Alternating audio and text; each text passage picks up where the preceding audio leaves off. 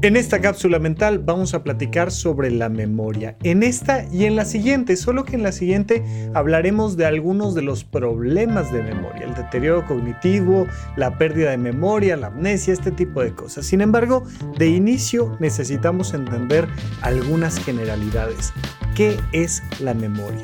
En tu sistema nervioso central, en tu cerebro, tienes un montón de neuronas, millones y millones de neuronas que se comunican entre sí y que pueden comunicarse, haz de cuenta, la neurona 1 con la de la derecha, que es la neurona 2, o con la de la izquierda, que es la neurona 3. Bueno, dependiendo de cuántas veces vayas haciendo algo en tu vida cotidiana, será más frecuente que te conectes con la 2 o con la 3, con la de la derecha o con la de la izquierda. Esto es como cuando ves un jardín y en ese jardín de repente empieza a pasar gente y ya sabes, se empieza a crear como una especie de caminito.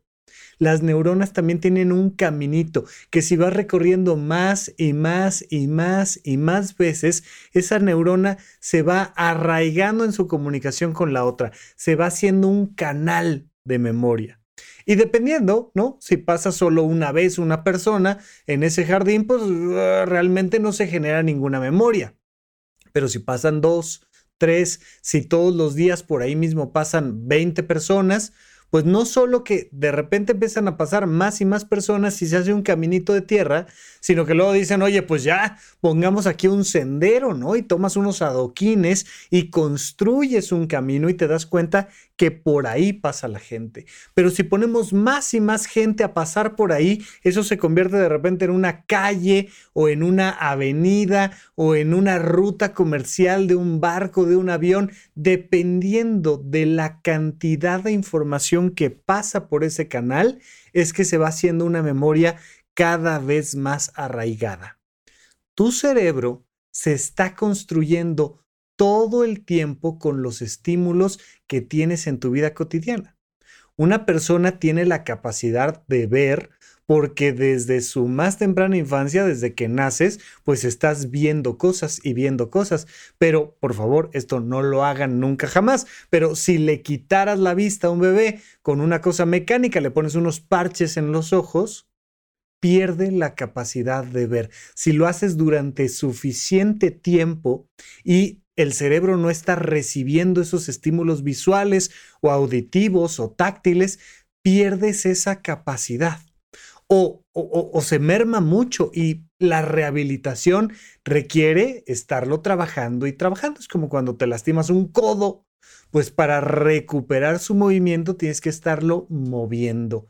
La memoria es la consecuencia de los estímulos que tenemos con nuestro entorno tenemos esta idea muy extraña de que creemos que a mayor memoria, mayor inteligencia.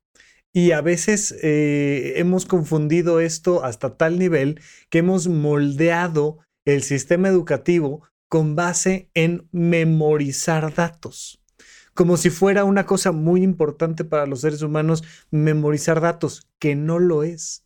Esto es curioso porque no te ponen a, a leer libros, a tomar clases, a, anotar cosas en un cuaderno. Y parece que de lo que se trata es de que te digan en cualquier momento, a ver, la capital de Islandia, ¿no? Y tú digas, ah, este, Reykjavik, ay, qué inteligente es esta persona, porque fíjate, le pregunté 10 números telefónicos y los 10 se los sabe, o 20 o los que sean, antes de que trajéramos todos en el celular una agenda electrónica la gente se sabía los números de memoria. Cinco números de memoria, diez números de memoria, quince números de memoria. Ya si alguien me dice, no, yo me sabía 35 números telefónicos de memoria, digo, felicidades, qué padre, qué maravilla.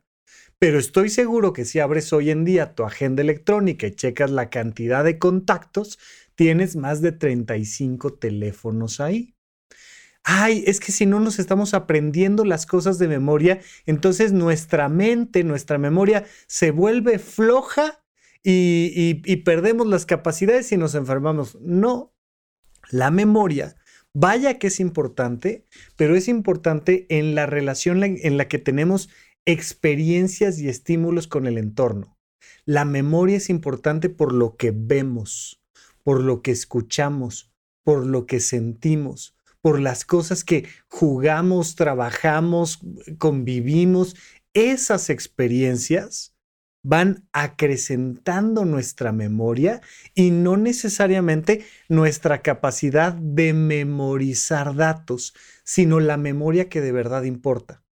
La estimulación de nuestro cerebro, de nuestras neuronas, que se traduce y se convierte en nuestra autoestima, en nuestra confianza, en nuestra alegría, en muchas cosas. Las personas son más felices por la manera en la que su memoria está cargada de una serie de experiencias que han vivido con sus seres queridos, con el trabajo, con el deporte, con el arte.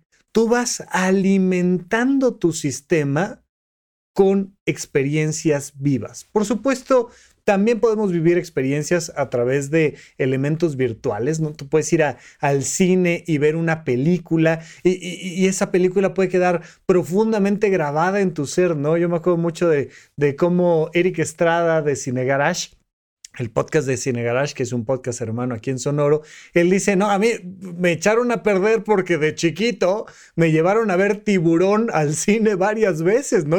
La experiencia que es para un niño de repente ver una película o, escuchar una, canción en, en el celular o, claro, es importante, claro, las experiencias virtuales que tenemos también son importantes, pero en gran medida son las experiencias vivas, presenciales, eh, eh, de, la vida real las que van fortaleciendo nuestra memoria. Y puedes tener un gran acúmulo de experiencias y no, no necesariamente ser muy bueno para recordar una lista de 36 artículos o una lista de 84 números telefónicos o una lista de los ríos del mundo, las capitales del mundo. No pasa nada.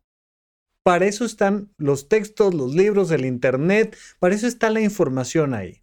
Esto es una cosa muy curiosa porque nuestro cerebro en realidad no está pensado para que memoricemos datos, sino para que tomemos decisiones. Las experiencias que vamos acumulando en la vida nos van ayudando a madurar y nos van permitiendo tomar mejores decisiones. Con base en todo lo que he vivido, creo que esto es mejor opción que esto otro. Y de hecho es uno de los problemas que tienen personas que han sido agredidas mucho tiempo en la infancia. Ya les he recomendado este fantástico libro de El chico a quien crearon como perro que te vas dando cuenta de cómo las experiencias que recuerdan personas que han vivido agresiones a lo largo de su infancia, pues los van haciendo tomar malas decisiones o no saber qué decisiones tomar, no saber qué decisiones socialmente hay que tomar, económicamente hay que tomar, laboralmente hay que tomar, sexualmente hay que tomar. Y entonces terminas cometiendo errores por los daños que trae tu memoria. ¿Cuál es la recomendación que te hago? Considera que tu memoria es un alimento, pero que no se trata de estar memorizando datos, sino acumulando experiencias. En la medida en la que tú estás acumulando experiencias, esa memoria se vuelve viva y forma el elemento central de tu propio ser. Cuando yo te pregunto quién eres, no es meramente una pregunta filosófica. Estoy haciendo una síntesis, estoy pidiéndote una síntesis de tu memoria. ¿Quién eres? ¿Qué quieres? ¿Qué es importante para ti? ¿Cuáles son los valores más importantes para ti? Eso es lo que responde quién eres. Y si tú lo sabes, entonces vas a notar que la sensación de la calidad de tu vida aumenta. Esa es la verdadera memoria, pero hay que estarla alimentando con un montón de experiencias cotidianas. Si además quieres trabajar en memorizar cosas, está fantástico, pero no confundamos una cosa con la otra. La memoria está ahí para que nos ayude a sentirnos mejor con nosotros mismos y para que podamos tomar buenas decisiones hacia el futuro. Es con tu memoria con lo que vas construyendo tu futuro, tomando decisiones en el presente. Ahora, por supuesto, hay un elemento importantísimo. Hay veces que perdemos la memoria y hay que saber qué hacer y eso lo vamos a platicar en la próxima cápsula mental. Gracias por escuchar Supracortical. En verdad me interesa muchísimo conocer tu opinión sobre este episodio o cualquier otro que quieras platicarme. Puedes encontrarme como arroba Rafa Rufus en Twitter, en Facebook y en Instagram. Quiero darte las gracias por escuchar Supracortical y sobre todo por suscribirte y seguirme donde sea que estés escuchando este programa y así te puedes enterar todo el tiempo de nuestros próximos estrenos.